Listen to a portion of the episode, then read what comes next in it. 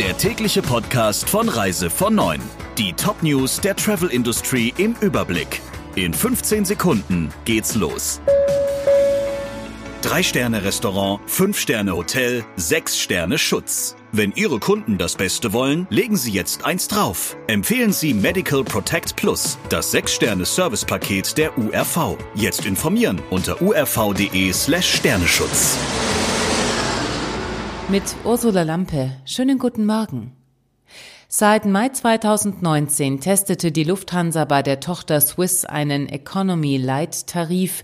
Nun setzt sie das Konzept, Fluggäste für jedes Essen zur Kasse zu bitten, auch bei der Kernmarke und bei Austrian Airlines um. Vom Frühjahr an entfällt in der Economy Class auf der Kurz- und Mittelstrecke der kostenlose Snack. Anpassung an die Bedürfnisse der Fluggäste nennt das die Lufthansa. Mit dem neuen Konzept könnten Passagiere individuell entscheiden, was sie auf ihrer Reise essen und trinken wollen. Dabei würden von der Auswahl über die Zubereitung bis zur Präsentation hohe Qualitätsstandards umgesetzt, heißt es. Zudem investiere die Airline stärker in die Nachhaltigkeit mit umweltfreundlichen Produkten und Verpackungen sowie weniger Lebensmitteln, die verschwendet würden.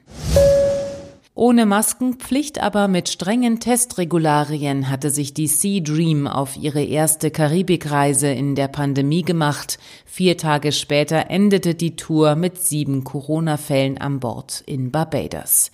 Dabei waren bei der Tour statt der maximal zugelassenen 112 Passagiere nur 53 Personen an Bord sowie 66 Besatzungsmitglieder und es wurde umfangreich getestet. Vor der Abreise ein PCR-Test, vor dem Boarding ein Schnelltest, während der Reise weitere Routinetests. Nun wird in den USA diskutiert, ob die US-Gesundheitsbehörde CDC ihr Kreuzfahrtverbot nicht verlängern sollte, so das Fachportal Travel Agent Central. Die CDC hatte ihre Order zum Ende November hin für beendet erklärt.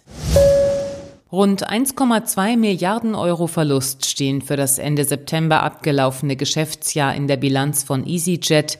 Statt wie zuvor mit einem Viertel plant der Carrier aktuell nur noch mit 20 Prozent seiner normalen Kapazität.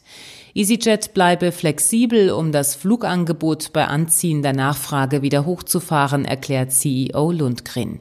Zu einer Ergebnisprognose für das neue Geschäftsjahr sehe er sich jedoch nicht in der Lage. Um die Krise zu überstehen, hat sich EasyJet seit Ausbruch der Pandemie knapp 3,5 Milliarden Euro an frischem Geld besorgt. Laut Lundgren sei das Unternehmen durchfinanziert. Airbnb bereitet weiter den Gang an die Börse vor. Am Montag legte die Zimmervermittlungsplattform ihre Emissionsanmeldung bei der Börsenaufsicht offen und damit auch die jüngsten Zahlen vor.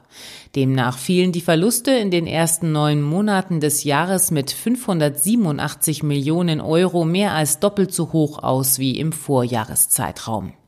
Airbnb musste sich in der Corona-Krise praktisch neu erfinden und hat sich auf Ferienwohnungen verlegt. Im Frühjahr drosselte Airbnb das Marketing und entließ rund ein Viertel der Beschäftigten. Um durch die Krise zu kommen, bekam das Unternehmen eine zwei Milliarden Dollar Kapitalspritze von Investoren.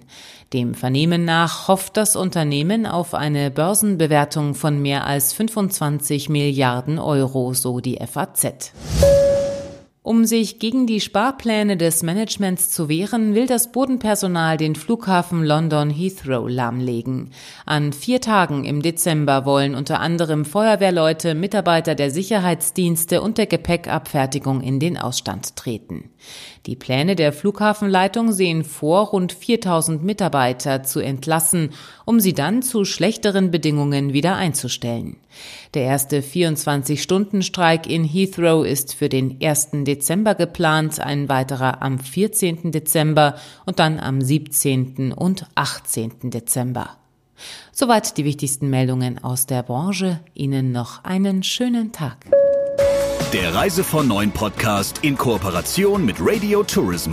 Mehr News aus der Travel Industry finden Sie auf reisevon und in unserem täglichen kostenlosen Newsletter.